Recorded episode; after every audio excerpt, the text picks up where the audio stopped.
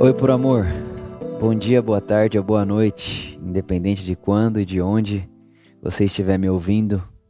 Uh, eu oro para que o Espírito Santo ilumine Jesus em você e através de você. Que através de você ele seja visto e que em você ele seja percebido. Amém. Continuando aqui hoje a nossa conversa que começamos semana passada, primeiro episódio. Então, se você não ouviu, incentivo muito você a ouvir, porque lá eu dei um panorama do que nós vamos conversar por aqui nos próximos dias, né, nos próximos episódios. E a nossa tarefa aqui, o meu objetivo com você, é passearmos pelas parábolas de Jesus, curando imagens fraturadas que temos de nós mesmos e de Deus.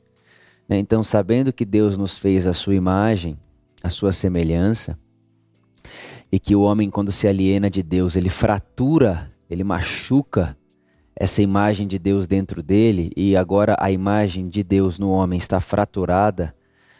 Uh, sabendo dessa fratura, e a verdade é que quando a imagem de Deus no homem é fraturada, a imagem que o homem tem sobre Deus também está em xeque, também está fraturada. Você pode perceber que o dia que Adão peca e ele fratura a sua imagem, automaticamente ele passa a fugir de Deus, como se Deus fosse punitivo, como se Deus fosse matar ele, literalmente. Ele teve medo de Deus. Mas quem falou para ele ter medo de Deus? Quem disse que Deus é alguém ao qual nós devemos ter medo, ao ponto de fugirmos e nos escondermos? Então, o que, que isso mostra para gente? É que sim, quando a nossa autoimagem ela é fraturada, automaticamente nós reagiremos a Deus de maneira fraturada. Então, há, existe uma relação né? Como, como eu me enxergo e como eu enxergo Deus, né? Como eu enxergo Deus e como eu me enxergo. Essa, essa, essa via, ela é, ela é real, ela acontece. Então hoje para a gente continuar nesse caminho de cura da nossa autoimagem e também de cura daquilo que nós percebemos de Deus, de, de como nós olhamos e vemos Deus, eu quero falar com você sobre esse sentimento e essa realidade, na verdade, que todo ser humano tem e que se não tem, teve, e se não está nesse exato momento, hum, vai estar um, num momento para frente, que é o sentimento de culpa. Todo mundo que me ouve agora já se sentiu culpado. Todo mundo que me ouve agora já culpou alguém e provavelmente muita gente que está me ouvindo agora está se sentindo culpado. Então eu quero falar com você sobre esse sentimento de culpa. Porque uh, durante muito tempo a culpa foi uma mensagem muito falada dentro da igreja, né? Uh, eu já passei por diversos cultos e pregações onde tudo que eu me sentia era culpado, eu ia para casa culpado e eu tentava fazer com que aquela culpa se tornasse força para não errar mais, mas era sempre sem sucesso. A culpa excessiva nunca gerou em mim força suficiente para fazer certo. A culpa, o sentimento de culpa, nunca gerou em mim força suficiente para fazer certo.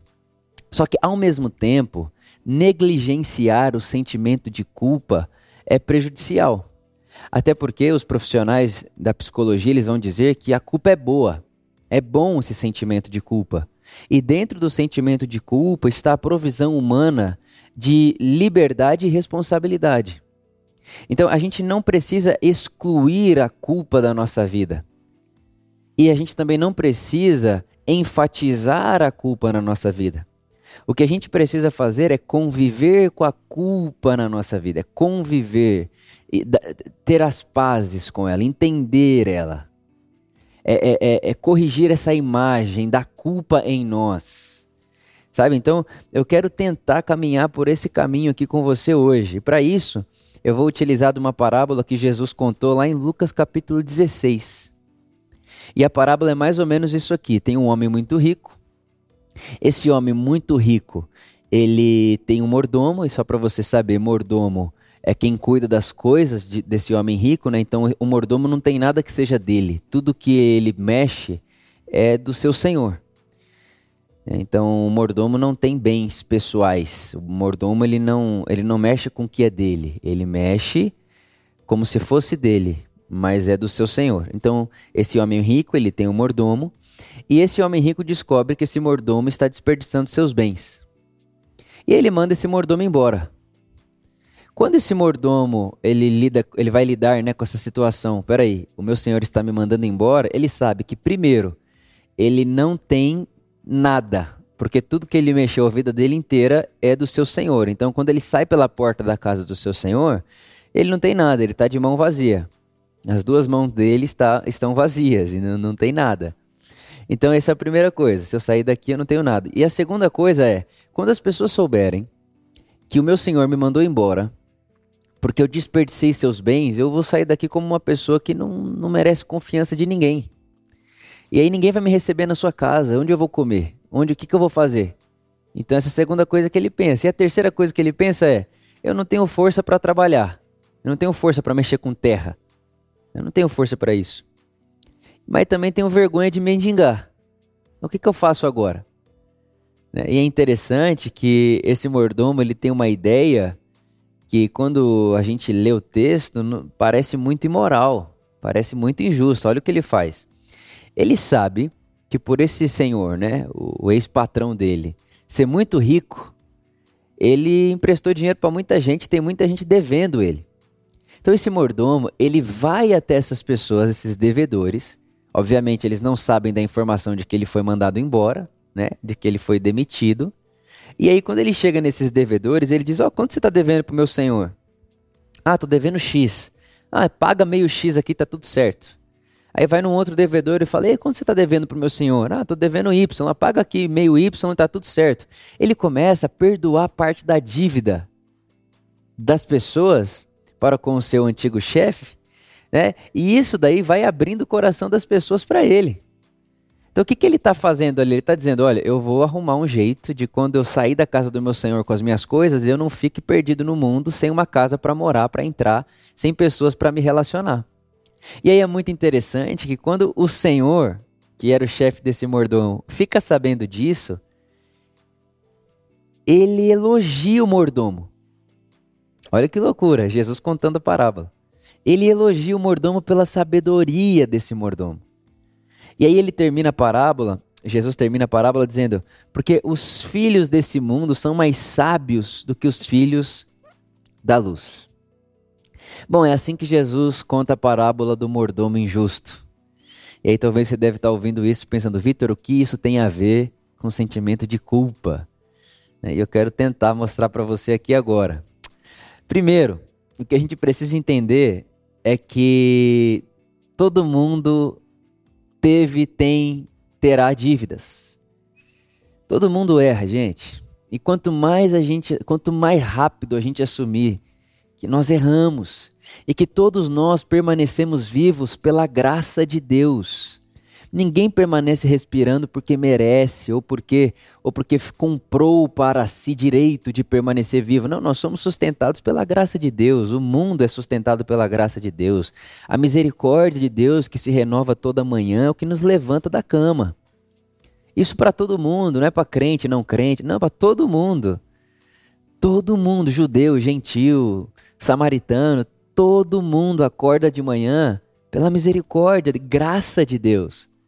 O mundo e a existência é um presente, não é uma dívida. Deus não nos deve. Deus não, Deus não está em dívida comigo. Deus, ó, você precisa me fazer acordar amanhã porque eu estou fazendo tudo certinho aqui, porque eu estou comprando para eu estou comprando para mim um bom dia amanhã. Não, eu vou acordar amanhã pela misericórdia de Deus. É a misericórdia que nos acorda toda manhã. Então isso é uma coisa que precisa estar na nossa cabeça não só na cabeça, mas na nossa consciência, no nosso coração e na nossa maneira de agir. E como eu leio essa parábola é o seguinte: esse mordomo, quando ele é demitido ali por estar desperdiçando os bens do seu senhor, um sentimento de culpa invade o coração dele. Poxa, eu, eu estou em dívida agora. E aí ele diz assim: Eu posso trabalhar minha vida inteira para pagar e não vou conseguir. Ele não vai conseguir pagar para o seu senhor aquilo que ele desperdiçou. Ou seja, ele está dizendo: eu, eu, minha dívida é impagável, eu não tenho como pagar. Aí ele fala assim: só que tem muita gente que também está devendo, e eu sei que estão devendo. Então o que, que eu vou fazer? Eu vou bater na porta dessas pessoas, vou perdoar parte da dívida delas, para que elas também perdoem a minha dívida. Então o que, que, que, o que, que esse mordomo injusto aqui nos ensina? O que ele está dizendo é o seguinte: olha, é, eu estou devendo, você está devendo. Por que, que a gente não se aceita desse jeito? Por, por que, que a gente, por que, que a gente não, ah, por que, que a gente não se perdoa? Né? Por que, que a gente não se perdoa?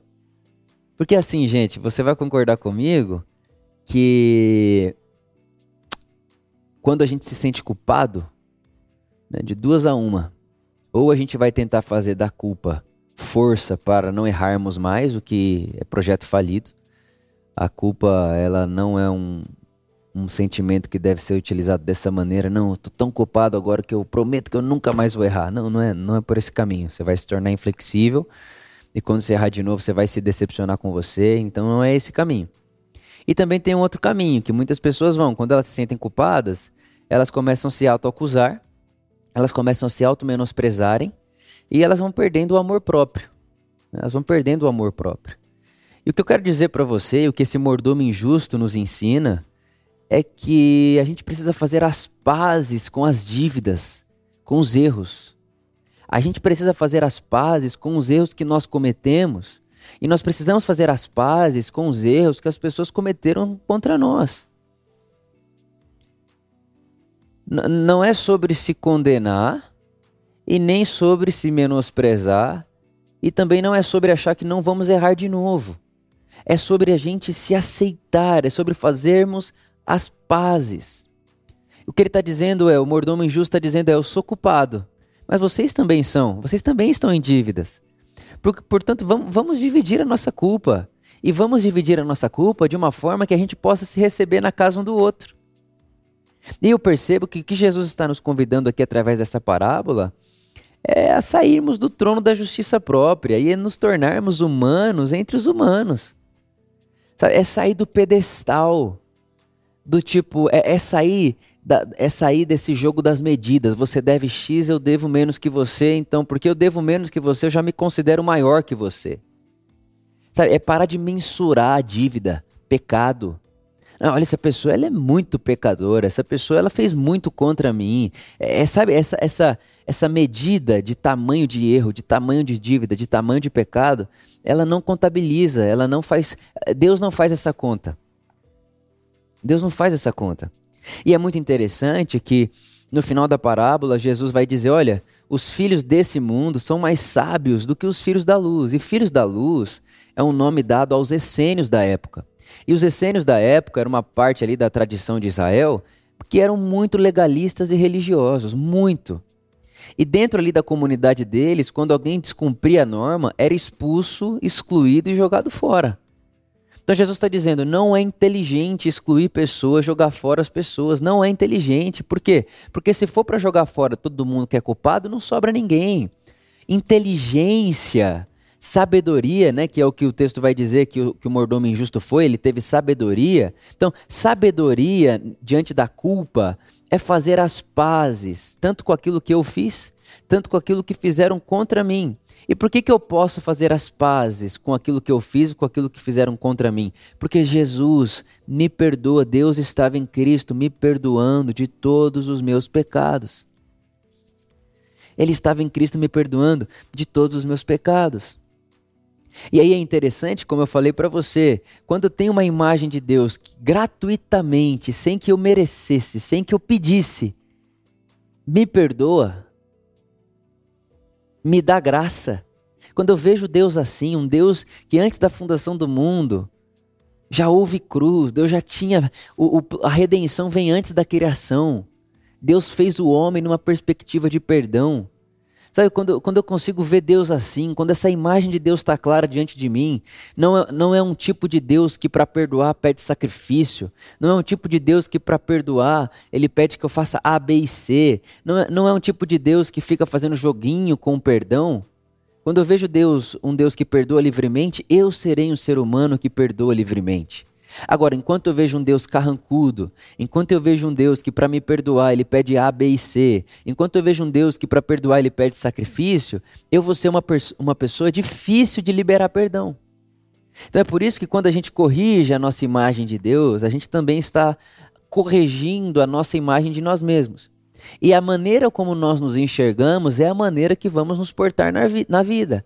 Nós vamos nos portar na vida, nós vamos reagir com a vida, nós vamos agir no mundo uh, de acordo com a autoimagem que temos. E essa autoimagem que temos está completamente relacionada à imagem de Deus que nós temos. Perdão, até deu uma engasgada aqui.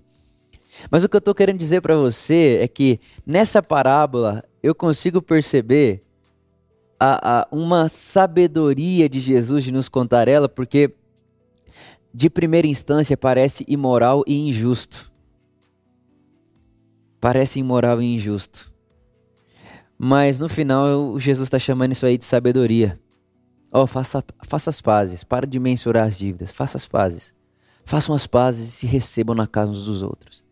Então meu desejo para mim e para você é que a gente viva pela vida de cabeça erguida, convivendo bem uh, com as pessoas, convidando as pessoas para as nossas casas, com sinceridade e muita transparência, mas que também tenhamos humildade de batermos na porta das pessoas e entrarmos na casa das pessoas, sabendo de que também entramos na casa das pessoas por perdão, por misericórdia, por graça de Deus. Tudo é graça. Tudo é graça. Sem perdão, nada do que é seria. Sem perdão, nada continuaria sendo. Perdão é como se fosse a maneira pela qual Deus uh, escolheu sustentar a humanidade.